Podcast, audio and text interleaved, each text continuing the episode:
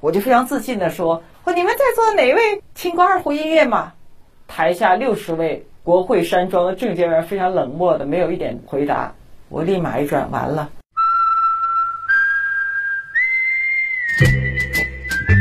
欢迎收听微微的抓马，聆听戏剧人的私房故事，散场后的精彩生活。我是爱聊天的微微。今天我要继续和二胡演奏家马晓辉聊一聊。上一次和他主要是聊了他小时候为什么会选择二胡这个民族乐器，再加上他怎么从自学一直到考入专业的院校这个经历。当然，他在上一期结尾的时候也说了，在工作之后的两年，他曾经其实是很抑郁的。那像马晓辉这样看上去特别外向、活泼又阳光的人，到底心里面是有一些什么样的难处，才会让他在当时感到那么的沮丧呢？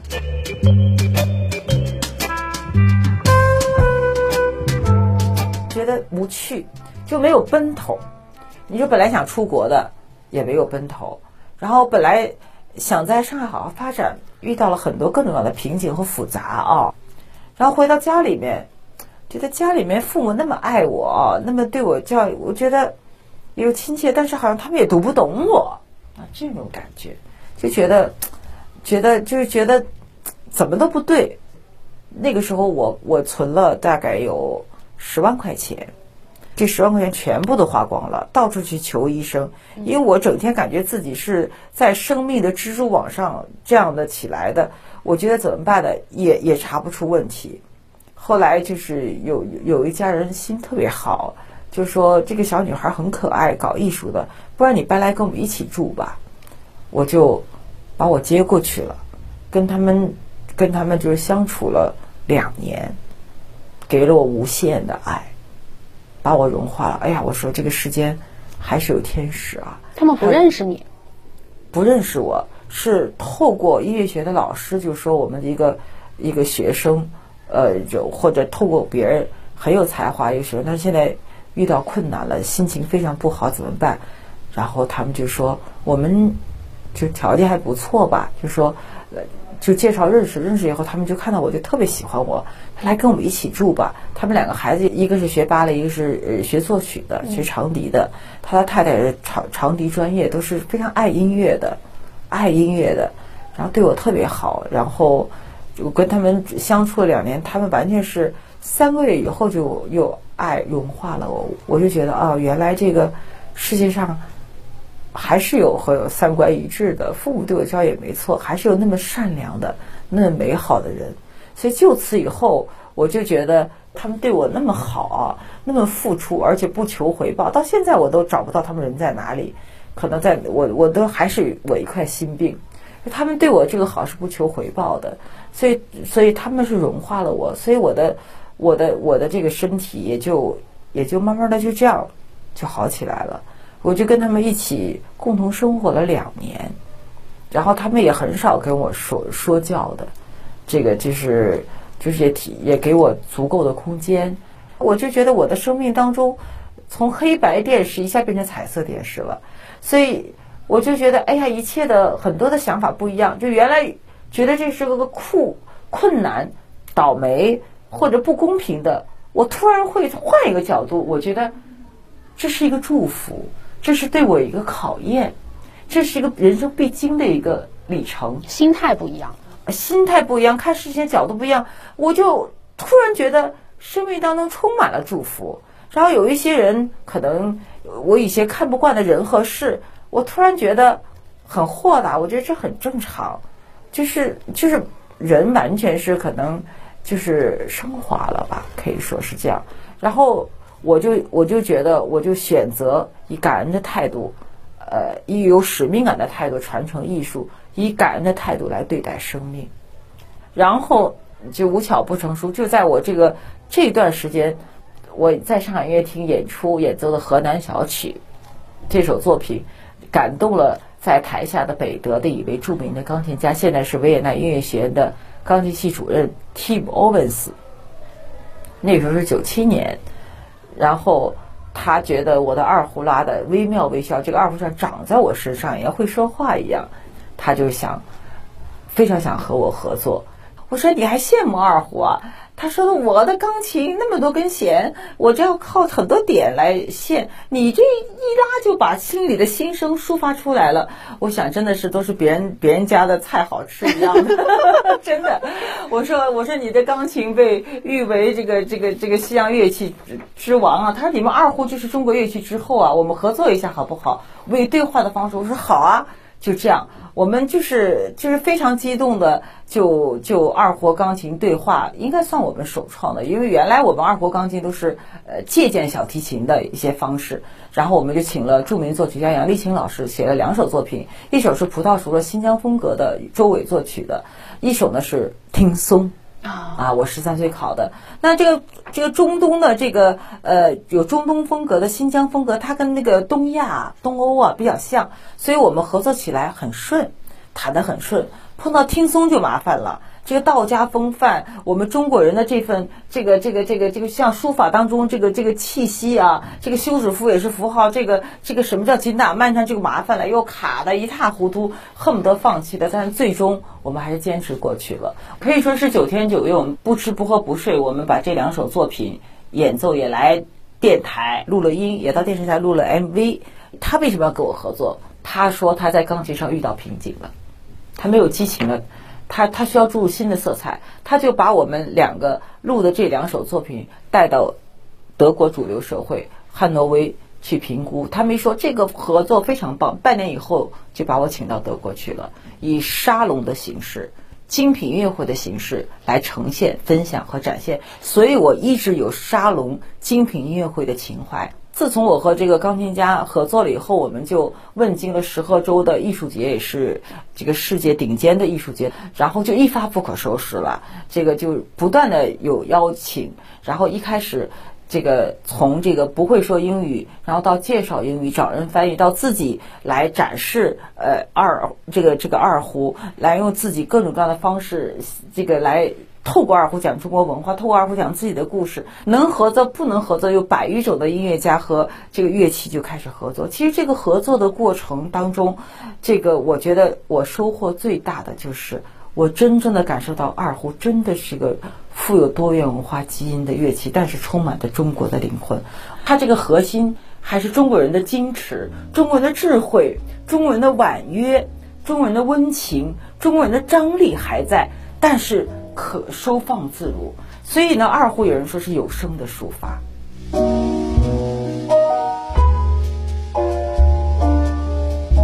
马晓辉说，这一位德国钢琴家其实也算是他生命当中出现的贵人之一了，因为从那个时候开始，他就慢慢的开启了他云游世界之路了。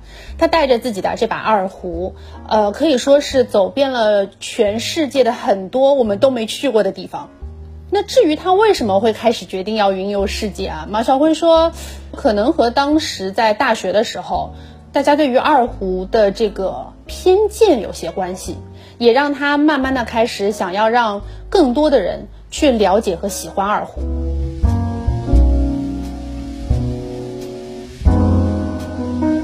其实小的时候学二胡都看不起啊，在附中的时候还好，因为附中的时候我们。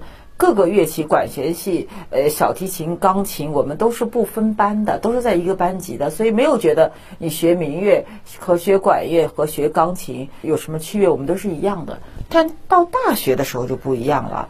那么那时候我在十八岁走在上海音乐本科这个这个汾阳路二十号的时候，大家都问我：“哎呀，你是声乐系的吗？你是拉大提琴的吗？你是钢琴系的吗？你是弹竖琴的吗？”那么你吹长笛的吗？你是拉小提琴的吗？我都是不是不是。那你是哪个系的？我说我是民乐系的。有一听民乐系，那感觉就啊，你民乐系的，那腔调就感觉到学民乐的嘛，就好像稍微低人一等一点感觉。为什么呢？当初还是比较崇洋媚外的，我个人觉得，他都学小提琴、钢琴。那时候改革开放，呃，已经很多也是很。获得了很多欧美文化的冲击嘛，这一下子开放，然后呢，这个上海又是也是比较洋气的一个城市嘛，所以呢就觉得啊学民乐的，然后就说啊那那你是不是弹古筝的或弹琵琶的？因为古筝也好啊，琵琶也好，至少也是行云流水。哎，一个也是很美的嘛。我说不是，那你学什么？我说拉二胡的。他们那个表情，看了一下天，又看了一下地，太伤自尊心了。但是我心里面也是很幼稚，我就暗下决心，我说我一定要让二胡因为我而变得高贵，让二胡因为我而变得美丽，让二胡因为我而变得浪漫，让二胡因为我而有他的自尊。让二胡，因为我不仅在音乐学院，不仅在上海，不仅在全国，乃至在世界都要有他的一席之地。其实我那时候是是一个赌气了，小孩十八岁嘛，很稚嫩的一个赌气。但是可能就是也就冥冥当中，慢慢慢慢的就是，我如何让二胡变得更美好。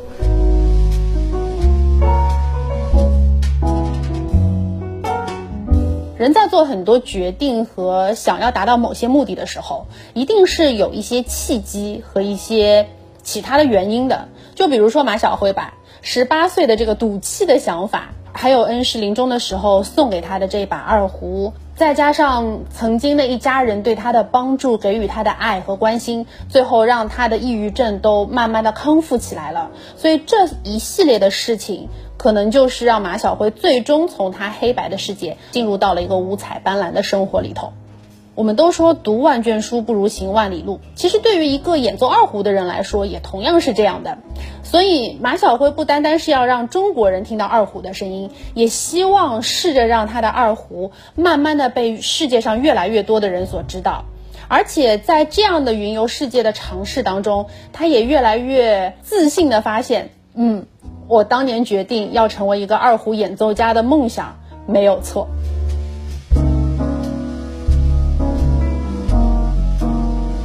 在过去云游世界二十年当中，碰到的太多太多，真是非常有趣。我说二胡真的是我免费的机票，也是人与人之间的一个桥梁。有一次我在飞柏林的时候。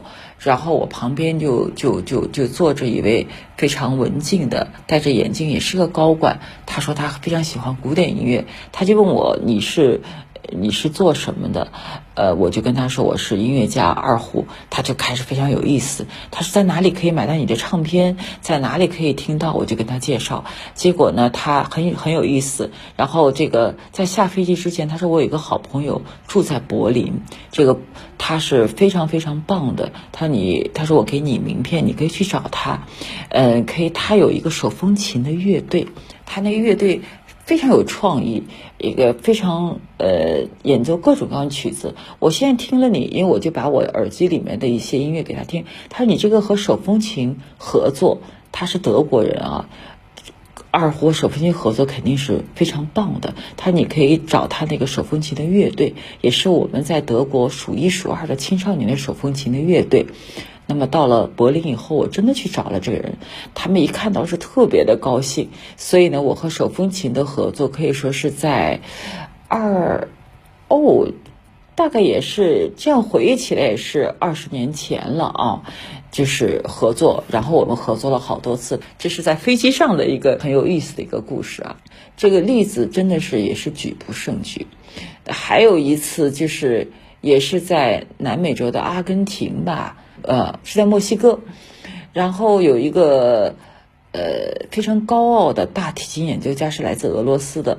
那么我有一场音乐会，就是和室西方室内乐队两把小提琴，一把大提琴，有个古钢琴，还有个长笛，这样一个编制。那所有人都来了，就他没有来。排练好了以后呢，他已经迟到了一个小时，很牛的，很高傲的就来了。来了以后呢，我我也很客气，我说那我们就先排练吧。我说你带乐谱了吗？他说的，你还需要乐谱吗？你们这些还需要？你们不是民间艺人吗？你们还需要乐谱吗？这种语气、这种神态、这种语言是非常侮辱人的。哎，你内心我内心肯定很不高兴的，但是肯定是我们先把工作做好嘛。我说，对我们我们都是也是音乐学院毕业的。呃，他说你们是什么谱子啊？我说我们是五线谱啊。你们中国不是也有自己的乐谱？我我说我们也有我们自己的简谱，我们甚至还有我们的工工尺谱，还有这个各种各样的乐谱。但是今天呢，我带来的是五线谱。他说我没带谱子，他说我没想到你们这些还要看谱子，你们不是全都是意思说我们都是想到哪儿拉到哪儿那种感觉啊。我说好的，我说你没带谱子，我我我给你留了一份备份，我就把巴赫组曲的那份谱子，大提琴的那个声部给到他，然后同时把一个卧虎藏龙主旋律的二胡大提琴的给到他，然后还给到他梁祝，就二胡大提琴的部分，反正还有很多其他的曲子有大提琴的。我说这样吧，先从你熟悉的作品开始，我们先先演奏巴赫的组曲二部创意曲和 G 弦上的咏叹调天空。这个曲子我就演奏，哎呀，这个演奏完巴赫的时候，其实演奏第一遍的时候，他他就从前面怒发冲冠，一副非常高傲的样子就柔软下来了。巴赫演奏完了以后呢，他就已经非常神秘的眼光，甚至非常敬仰的目光来看我。然后后来呢，我就说：“我说你看过电影《卧虎藏龙》吧？”他说：“我看过。”啊我做几下弹顿，你知道？他说我当然知道了，如雷贯耳啊！我说中间那段二胡也是我演奏的，不然我们我们来试奏一下这段的作品，我们就又演奏了《卧虎藏龙》五分钟的一个主旋律。然后这个完了以后呢，我就给他介绍这个《梁祝》，我也是一个六分钟的一个短版的《梁祝》，二胡与大提琴这三首作品演完了以后，他说的。我马上要跟你联系，你必须到墨西哥电台电视台。我联系我的经纪人，他已经成为我的免免费播音员了。他说：“你们中国太厉害了，他你你们的二胡太神奇、太迷人了，不可思议。”他那个时候已经真的是彻底被二胡征服了，被中国文化征服了。所以从一开始来到我们排练结束不到两个小时，从他那种傲气。傲慢、不讲道理、高楼，到最后虔诚的、崇拜的，来到处在墨西哥、南美洲国家和他的经纪人来宣传中国文化，来宣传中国音乐，特别二胡艺术、二胡音乐的迷人和我们中国当代的演奏家，这种变化让我感到非常的自豪和欣慰。我觉得我走了这么多的地方。每个地方的风土人情都是非常不一样的。其实对我自己来讲，是一个不断重生、不断认识世界文化宝库、不断的认识自己二胡艺术的魅力。慢慢的，我就找到了一把打开人性心灵的，用二胡打开人性心灵的这个钥匙。所以说，二胡就成了我的免费的机票，而我的二胡的音乐就成了打开我们这个。人类心灵的呃一把比较奇妙的这个一个钥匙吧，锻炼了我入乡随俗和包容感。我觉得它让我的气量变大了，格局变大了。现在人家看到我说。哟，小辉拉二胡好美啊！小辉就适合拉二胡。你看他长得西域，二胡就西域传过来。你说三十年河东，三十年河西吧，好玩吧？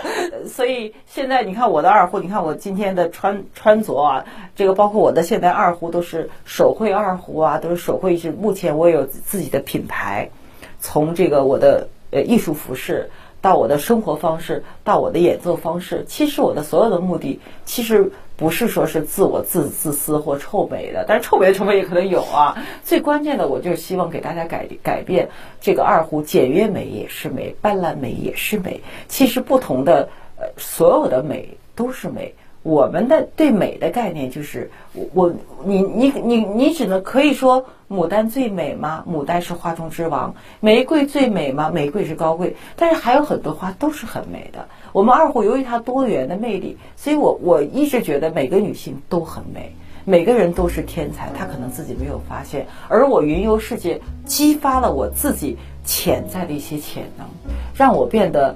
特别的热爱生命，让我变得有更有使命感。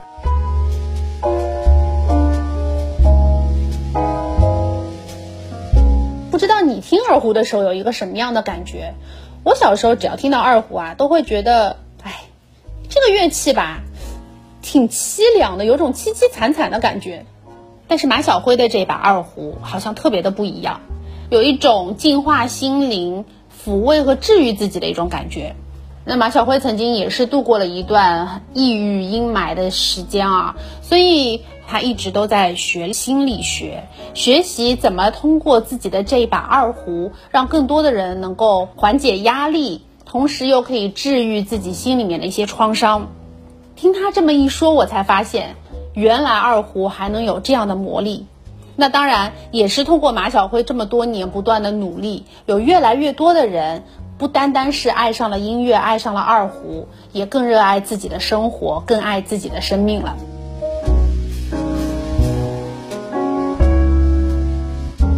从一九九七年到二零零三年，我用二胡云游世界做了一个全球调研。我二零零三年就信心满满发起了二胡与视觉对话全球巡演，其实一千多场了，这个是非常有趣的。然后在这个过程当中呢，我就碰到了一位这个心理学家，心理学家他特别热爱音乐，然后他号称他是我头号粉丝。他就听了，因为那那年我刚好在这个洛杉矶的洛杉矶的一个水晶大教堂有演出，他听了我演奏热泪盈眶，他当时觉得非常失态，但是一看旁边的人也都含着眼泪，他说的这是什么样一个乐器？两个以前他没见过，竟然能够让他心里自己都不敢面试一个寒冷的角落温暖了，并且热泪盈眶。他完了以后，他就。给我自我介绍，他是这个这这个活动的一个 sponsor 的之一，然后也是这个这个大学的教授，自己也是个心理医生。他从小就喜欢弹吉他，他然后呢，他也经常来上海做这个心理学大师的一个培训班。后来他来，他说我下次去上海能不能找你？我说可以呀，就来这个上海来来找我，我们就谈到，我说那就这样，我们做一个。音乐疗愈吧，音乐与心理对话，它可以吗？我可以呀，因为我觉得我们的音乐疗愈心理，我们在国内是滞后的，有的时候会难为情的。说我自己也心里要有过忧郁，我所以，我希望把这种感觉，我说你可以作为心理学的角度最先进的数据给我，我从音乐的角度，音乐与心理，用音乐融化心理，用音乐疗愈，我们尝试做一下，到现在也有十几年了，做了几百场了，我们融化。了无数的心灵，挽救了很多人。打一个比方，有一次在长宁图书馆，有一个炒股失败的阿姨，那天来的时候，我就记得她坐在前排的第三排，嗯，满靠中间的那个，一直盯着我。非常紧张，那个表情就是皱着眉头，年龄大概五十岁左右吧。所以我的注意力虽然有现场有也有几百个观众，但是我的眼角还是不时的往他那边去看。我发觉在整个两个半小时的音乐与心理这个这个音乐疗愈解压这过程当中，他就始终的很认真的听。哎，我就觉得发现他的变化非常大，从一开始紧锁着、焦虑的、皱着眉头，就那个表情啊，就你看他的脸啊，就感觉到这个这个相由心生，就是脸就是心灵的外化。都抽起来、皱起来，就还，而且甚至有一丝愤怒啊，那种沮丧。哎，后来我慢慢的在过程当中有意无意的，哎，我们两个眼神有了交流，哎，再有意无意的，就是慢慢的我觉得平静。然后在互动环节的时候，他是第二个举手的，他就说：“马老师，我太感谢你，我平时就是你的粉丝。”其实我已经是非常沮丧了，我炒股失败了，我真真的是破产了，我就觉得人生没有任何意义了。对我来讲，我这个人，我也是性格很开朗的，也很洒脱的，但是这次是挑战了我极限，我我觉得一点意思都没有了。但是今天我看到你这贯穿的真善美，贯穿的生命的正能量，你们所分析的，你们所举的例子，哎呀，突然让我觉得生命还是可以很美好的。没什么大不了的，哎，我听了这个阿姨这个这这样的一个反馈啊，就是我还是蛮欣慰的，也是蛮感慨的。然后还有一个是三年前有一个大家说在闵行有一个有一个女士，大概是三十五岁到四十岁之间这样一个年龄段，她坐在第三排的靠走廊的这个，她倒是一直非常。严肃、认真而虔诚的在听我的讲座，而且没有什么太大的表情。但是我觉得他一直在和我眼神交流。当我想点他要提问的时候，他第一个举手了。那时候他讲的时候，虽然脸上很严肃，但是和之前那种冷冷的孤独感啊，那种感觉就比较平和。他说：“马老师，其实，呃，我一直是很喜欢你的演奏，呃，今天呢，其实是我在上海的最后一次来参加这次活动，而且外面还是刮风下雨，我这个没有阻拦我来听你的演奏，我想是我最后一次在上海听您的讲座和赏析了，但是没想到。”您这两个小时的赏析音乐会啊，这个音乐与心理，改变了我的一个重已经做好的一个重大的决定。他说我原本在我的公司，我觉得公司的领导对我不公平，我对公司付出了很多，但是我并没有得到我我想得到的回馈，而且他们对我的付出并不是很重视。我并没有得到回报，所以我非常伤心。所以我来的时候我是非常伤心的、沮丧的。但是呢，今天听了你的讲座，我被你温暖了。我觉得你讲座不断的提到要感恩，不断的提到要付出。我们的付出不是为了回报，我们的付出是为了自己，我们的付出是为了我们心中那片爱。我突然觉得我自己好像变得很小我了。我觉得我太焦虑、太着急了，我的格局还是太小了。所以今天听了你这个讲座，我觉得你解了我的心结。我觉得我可以再格局高一点，再大气一点，默默的做好自己，问心无愧。我想自然会受到肯定的。所以呢，我现在决定不离开上海了。我还是很爱我的工作的，我还会继续的默默做下去。我相信我的耕耘一定。会换来大家对我的认可，然后我们还拥抱了一下。就这种例子是举不胜举了。从街道到上至这个音乐厅的殿堂，我都是把我的所见所闻和大家分享。我记得有一次，这个每年一度的在华盛顿的这个总统之间的美丽传说，它这个故事就是，比如你是。呃，克林顿，你喜欢吹萨克斯风？你喜欢哪首曲子？然后另外一个总统喜欢这个克莱斯勒的《爱的悲伤》，那个喜欢爵士作品《智慧的女人》（Sophistic Lady）。就是每年他们做一个这个音乐会，比如二十首作品，就这个总统喜欢这个，这个总统这样的啊，每年一度是盛事儿。那年呢，刚好大概十年前吧，请我去了。我去了以后，那个时候我走世界已经走的挺自信了，我就非常自信的说：“说你们在座哪位呃？”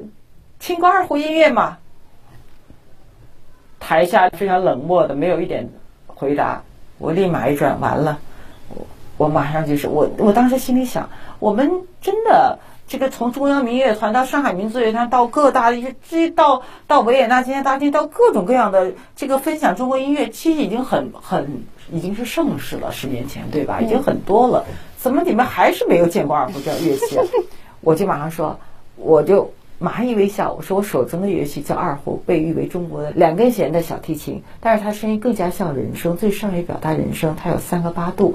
啊，今天我演奏什么，我就趁机把二胡介绍一下，用英语，那时候已经英语已经比较流利了。然后我就演演奏了一首他们非常熟悉的，被誉为爵爵士之父创作的作品《智慧的女人》。他们听了以后，哇，掌声就热情了，因为这个共鸣。然后演完了以后，他们说再来返场，他们这也是他们的所谓政治人物，是不允许返场的，就大叫返场。我马上就来了一首《空山鸟语》，就二胡这鸟语花香，又给他们惊艳了，再鼓掌。然后我，然后我再来一个赛马，噼啪又又疯了。我连返场四到五首，整个最终全体起立，给我掌声。这个不但成为了我的粉丝，成了二胡的粉丝，然后。很多人都爱上了中国，我觉得这个我感到非常非常为荣，也感到非常欣慰。然后那天旁边的保安啊，在那个那个紧张啊，因为这是一个事故，因为是不允许的。我也不想，但是就是掌声不断。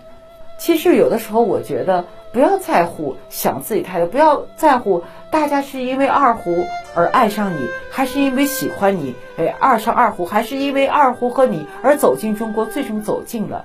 爱上了是最重要的。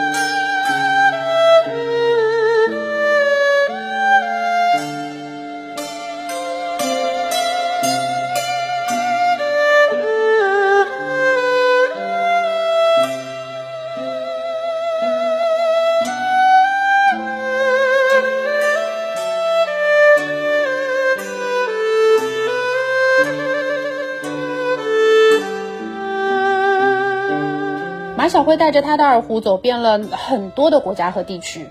但是对于中国人啊，其实二胡是有一个刻板的印象在那边的，就是我刚刚说的凄凄惨惨的。那马晓辉说，他其实一直都在努力，希望要让我们国人自己能够改变这样一个刻板的印象。他说现在只是一个开始，嗯，他希望听他二胡演奏的人能够感受到这个世间上面的很多真善美，然后用自己最爱的这个二胡，能够把这些正能量的东西。能够把这些美好的一面传递到世界，也让我们的中国二胡成为真正的中国的声音。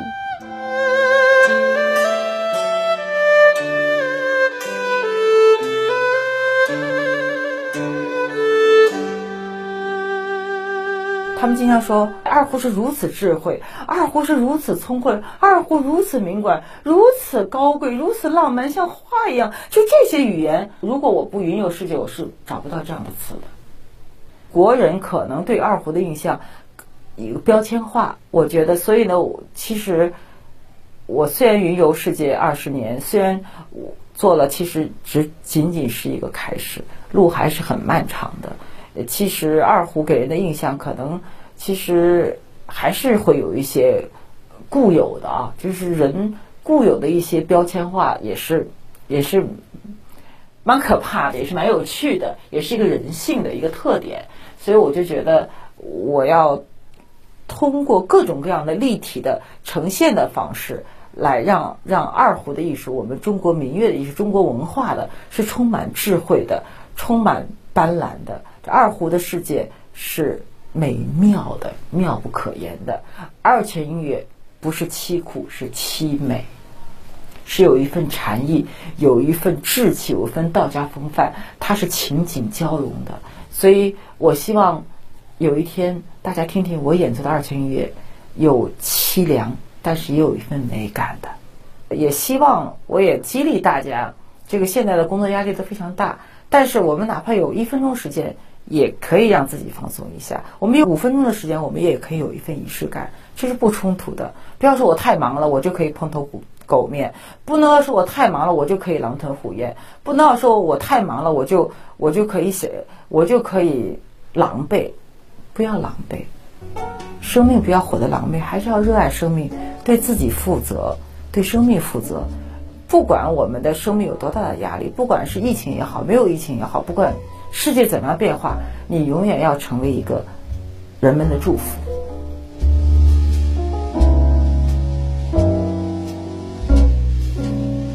马晓辉呢出了一本新书，其实这一本书很特别，因为它不单单有一些音频可以让大家带回家去欣赏、感受和了解二胡的美。你还可以通过翻看这一本书，看到很多马晓辉在不同时期的照片，有在学习期间他的恩师王一老师为他拍的很多十几岁时候的珍贵照片，也有后来他云游世界的时候到各个地方留下的足迹、美景和很多美丽的回忆。通过这本书，马晓辉想要跟大家分享的，除了二胡这门艺术之外，还有生活这门更加特别的艺术。马晓辉说，他还会继续的去云游世界，不断的让他的二胡注入属于他自己马晓辉独有的这个四季和斑斓。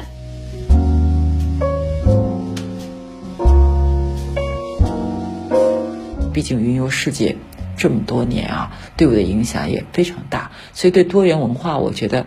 也没有觉得过多的陌生。还有一个，当然，我们中国文化是我最大的核心和靠山。所以实实际上，二胡在整个贯穿着我的艺术和生命当中，和我所有的云游世界这二十年的过程当中，二胡它就是一个桥梁，也是一个传播真善美的一个旋律。我会用二胡在音乐疗愈方面，或者音乐的表现的形式方面更加的创新，更加的立体化，更加的沉浸式的再去虔诚的婉转吧。